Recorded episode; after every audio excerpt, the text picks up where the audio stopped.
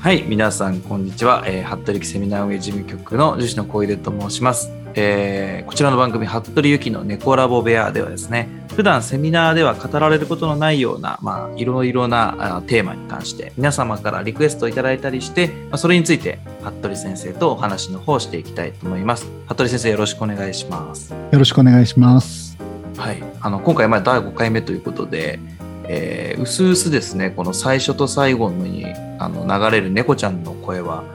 どの子なんだろうっていうふうにね思われてる方もいらっしゃるかと思いますけれども、はい。これは、えーとこれはですね、うちにいるナイト君の鳴き声を取ったものですね。そうですよね僕も先生にあの鳴き声をくださいというふうに言ったらたくさんで先生トライしていただいたんですけどなかなかね、普段泣いてくれてても、いざこう、マイクを向けると猫、泣いてくれないんですよね。なかなか大変でしたけども、ちょうどいいタイミングで、こうおやつとかで釣って、あのうちの子、ナイト君、おやつ見せると欲しくてこう、にゃーって泣いてくれるので、こうおやつとマイクをこう、同時に近づけながら泣いてくれたっていう、そういう声です。何テイクか先生にも送っていただきましたけど、はいまあ可愛いダミ声ですよね。うん、ダミ声でね。うちの子っぽいなと思って、もうそのまま使ってますけどね。あのー結構コメントでもですね、セミナーの画面によく登場する猫ちゃんたちの紹介を聞きたいですっていうことで、まあよくあの、セミナーご参加されてる方はわかると思うんですけど、先生のね、お部屋の後ろの方で猫ちゃんよく映ってくるかなと思うんですけど、よく映る子の方は、どの子なんですか？どっちなんだろうな。実は私喋ってる時に後ろにどういう状況かってこうちょっと夢中になって喋ってるのであんまり見れてないんですけど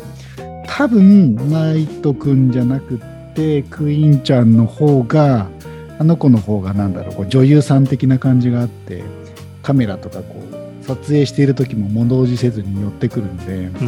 多分よく登場するのはクイーンちゃんなんじゃないかなと思います。ね、先生はね、ナイト君とクイーンちゃん一緒にまあ生活されてて、まあ、初めてね今回名前を聞いた方もいるかもしれないんですけどこのなんか2人の子との出会いとかって何かあったりするんですか？えっ、と、まあ、その話をするには、えークイーンちゃんがお家に来た時の話からしないといけないんですが、えっ、と、まず、うちに来たのはクイーンちゃんともう一人、えっ、と、今もううちにはいない、えっ、と、プーマくんっていう、この2匹の子がうちに来たんですよね。で、まあ、プーマくんとクインちゃんは、まあ、なんでしょう、カップルというか、夫婦というか、なそういう関係で、えっ、と、2回、えー子供も産んでるんですね。でその子たちは今あのうちの患者さんだったりもう外国に行っちゃったりする子もいるんですけど、えー子供をこう2回、えー産んでくれていてでまあしばらく普通に生活をしていたんですがある日プーマくんが本当に突然亡くなってしまって。あのー急に、えークイーンちゃんが一人になっちゃったんですよね。で、えーまあ、かなり寂しそうな、えー日々が暮らしあの過ごしていたので、で、えーと、ナイト君をお迎えして、えーなんだろう、こう、クイーンちゃんを守ってくれるような、クイーンってまあ、女王様っていう意味じゃないですか。まあ、その女王様であるうちの、まあ、我が家の女王なので、まあ、そのクイーンちゃんを守ってくれるようなナイトになってほしいなっていう思いを込めて、ナイトっていう名前をつけて、えー今、うちで2匹で生活しているっていう、そういう感じの子なたちですね。るほど。なんか僕がね知った頃にはもうあのクイーンちゃんとナイト君の、ね、組み合わせがあのだったので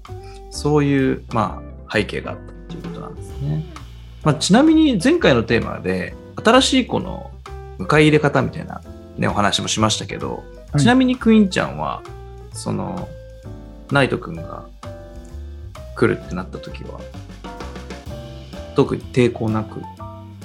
でそうですね。クイーンちゃんは、まあ、もともとその、大勢の中で生活していたっていうのもあって、あんまりこう、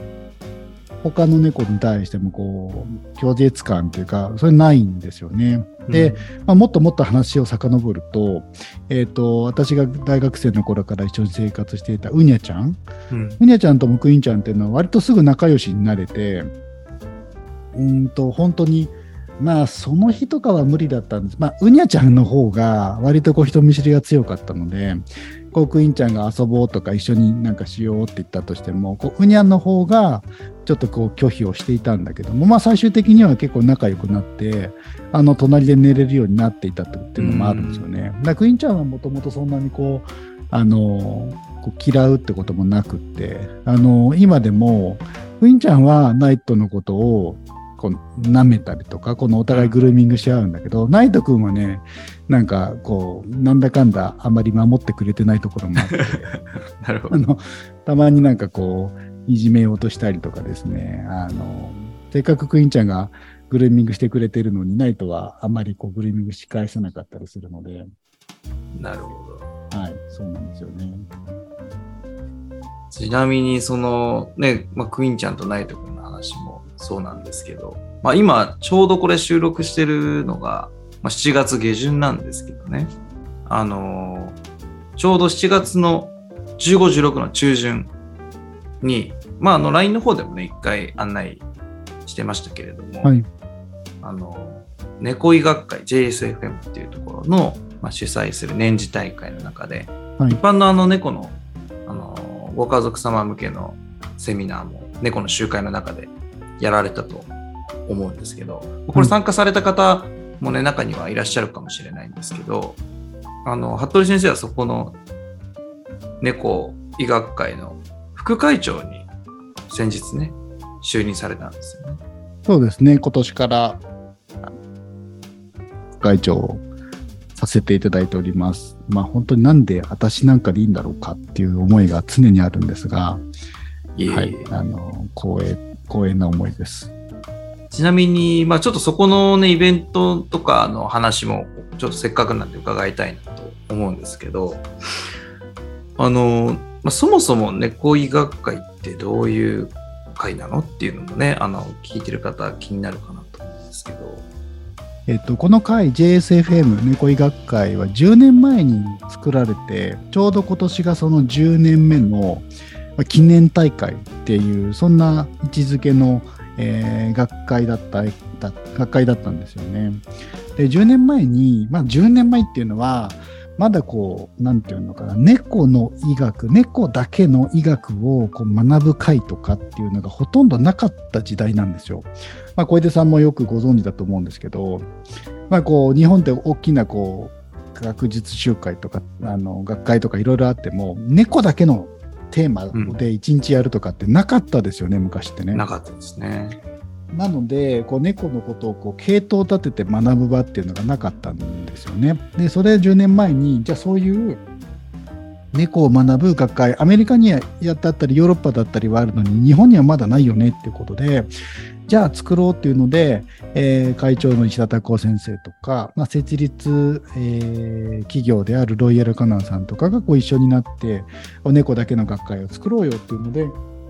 お声掛けを私もいただいて、で、もう10年前からそのメンバーとして、えー活動しているっていう、まあそういう学会ですね。で、昔はその獣医師のためだけの、えーセミナーをしていたんですけども、やっぱりそれだけじゃダメだということで、えっ、と、動物看護師向けの、えーキャトボケットっていう、まあこれはまたちょっと機会があればお話してもいいかなと思うんですが、えー動物看護師向けのプログラムを作ったりだとか、で、去年からは、え一般の飼い主さん向けに、えーと猫のことをもっともっと知ってほしいよねっていうことで、えー飼い主さん向けのこうセミナーを企画して、もう今はこう獣医師と動物看護師と、まあ、愛玩動物看護師か、愛玩動物看護師と、えー飼い主さんと、このこう、なんていうんですか、3つの柱で、えー猫のことをもっともっと知ってもらいたいっていうための、まあ、活動をしている、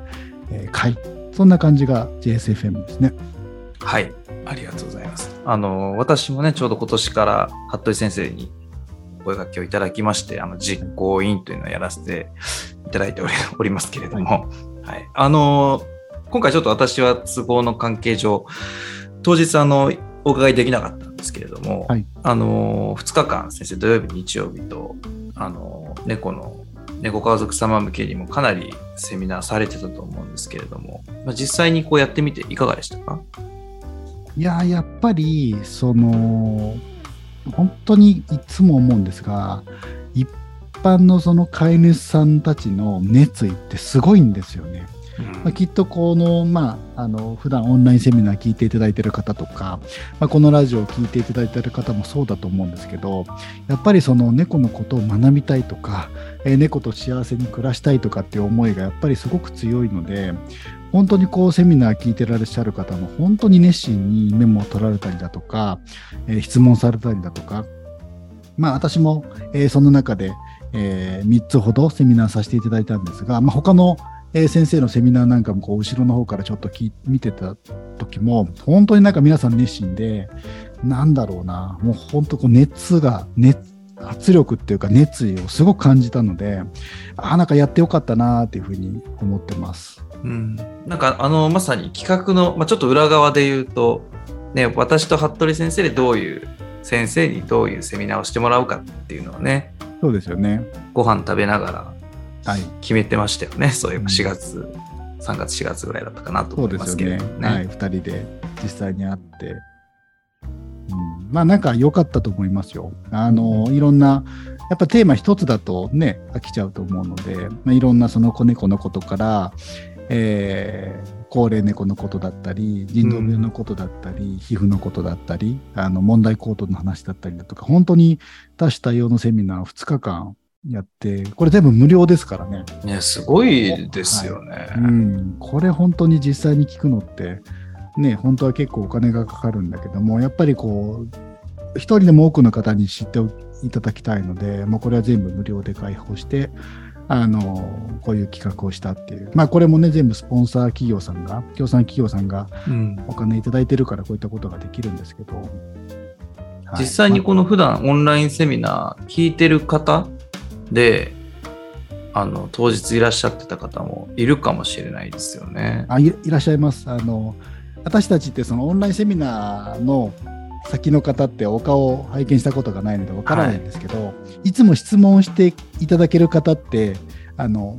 ペンネームっていうかニックネームが同じじゃないですか。はいはいはい、で、えっ、ー、と先生って言われて、えっ、ー、と何々ですってこういつものあのニックネームでおっしゃっていただいて、ああ奈良さんいつも質問していただいてますよねって言って、すごい、はい、みたいな形で、はい、あのー、何人ぐらいかな、7、8人に声をかけていただきました。あのいつもセミナー聞いてますっていうふうに、はい、あのこちらはお顔わからないので、あのお顔とお会いできて、すごく良かったなって思ってます。えあのもともと先生ともリアルでこれやりたいですねっていうのは言ってましたけれど、まあ、こういう形でもね、直接服部先生にもお会いできるんで、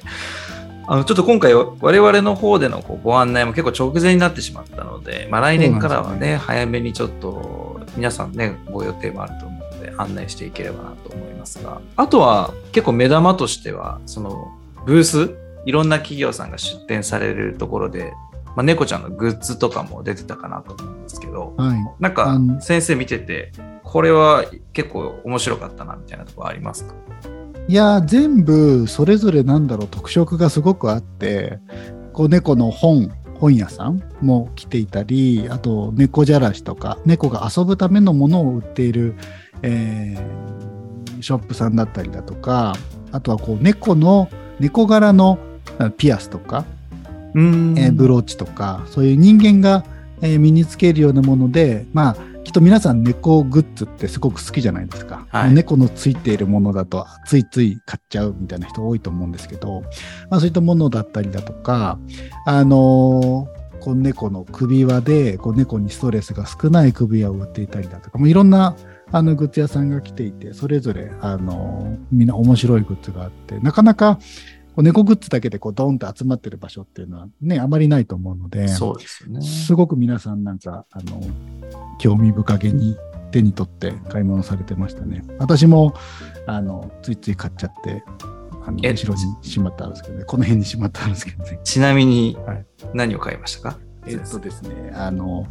猫じゃらしで、去年買ったんですよ。去年、まあ偶然買った、あと、猫じゃらし、喜ぶらって言って、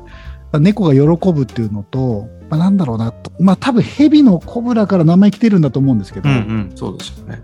あの、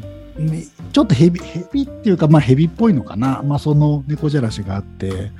なんかもううちの子たちもそうなんだけど、こうそれに対する反応っていうかその食いつき方が異常に良くてもうなんか興奮しすぎてハハしちゃうみたいな なんか遊びすぎ注意みたいなそんなグッズがあって去年1本買ったんですけどもうなんかあまりにも遊ぶから途中で壊れちゃったんですよね。うん今年は2本買って日本語が壊れてもあの遊べるようにすごいそれはなんか、はいね。、あの買って、まあ、私が楽しんでるのもあるしうちのナイトちゃんとクイーンちゃんが楽しんでます。なるほどね。喜ぶら。なんかこれ、まあ、宣伝じゃないですからね、皆さんね、これは。はい、別に私は あの1円もいただいてないので勝手に勝手に宣伝していや、ますで。もね、あの、これ聞いてる方気になるんじゃないですかね。ちょっと僕も後で調べてみようと思いますけど、喜ぶらですね。うんあとはどうでした？その2日間。まあ、えっと、昨年が1日でやってて、今回は2日間にね、分けてやられてたみたいですけど、結構その質問を受けるコーナーみたいなのも設けてましたもんね。そうですね。あのえーっと皆さんの疑問をまるっと解決っていうテーマで、その場でも年末に、年末にやってる、そうですなんかあれと似てますね。まあ、あの企画している人間とやってる人間が同じなので 内容かぶっちゃうんですけどまあパクリといえばパクリなんですがあのやっぱりただただ聞くだけだとなんかね本当はこれ疑問なんだけどとか聞きたいのにと思ってもこう聞けなかったりするじゃないですか、まあそれをなんとか解決したいなっていうのであのスマホから質問をしてでまあいいねが多い順に答えるっていう、まあ、私一人が答えていても、ね、あのやっぱり意見偏っちゃうし、あの私の知らないこともきっとあると思うので、それぞれ専門家があの私含めて3人集まって、で、皆さんみんなでこう、こう思うねとか、こういうのがいいんじゃないかなっていうふうに答えられて、はい、あの行動学の専門家の、まあ、私も尊敬している入間尻先生もあのやっていただいて、あと、あざみ先生っていう、あの、犬も猫も見ている先生も集まって、まあ、いろいろ楽しくって、あの非常に楽しかったですね。1時間やってたんですけど、ちょっと延長して。次の先生の休憩がすごく短くなっちゃって申し訳なかったんですが、はい、もう質問が全然途切れないので、うん。まあ、普段ね、先生お一人で答えてるからこそ、まあ、それこそね、あの入間尻先生みたいに、あの、まあ、行動学の専門の先生とか、なんか皮膚科の先生とか、そういう方とこう、コラボして対談したりとかもね、あの、ラジオの中で今後できたらいいですよね。それ、すごい面白いですね。うんぜひやってみたい企画ですよね。うんちょっと、聞いてみますか。はい。先生お願いって。そうですね。いや、あのーぜひちょっとね、それも企画していければと思いますので、あのーまあ、ちょっと今回も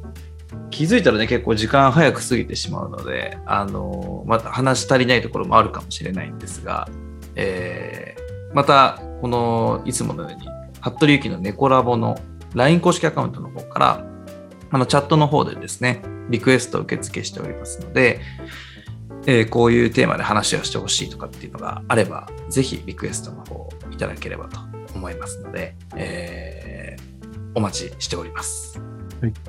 はい。ということで、今回は、あのーまあ、結構、服部先生のと一緒に暮らしている猫ちゃんの紹介を聞きたいですっていう声もあったので、まあ、そのお話と、えーちょうど少し前に開催したまあ JSFM 猫医学会の、えー企画というかセミナーのですね、猫の集会のお話の方を伺ってまいりました。はい。服部先生どうもありがとうございました。ありがとうございました。また皆さんもぜひ質問をお待ちしておりますので、よろしくお願いいたします。はい。失礼いたします。失礼します。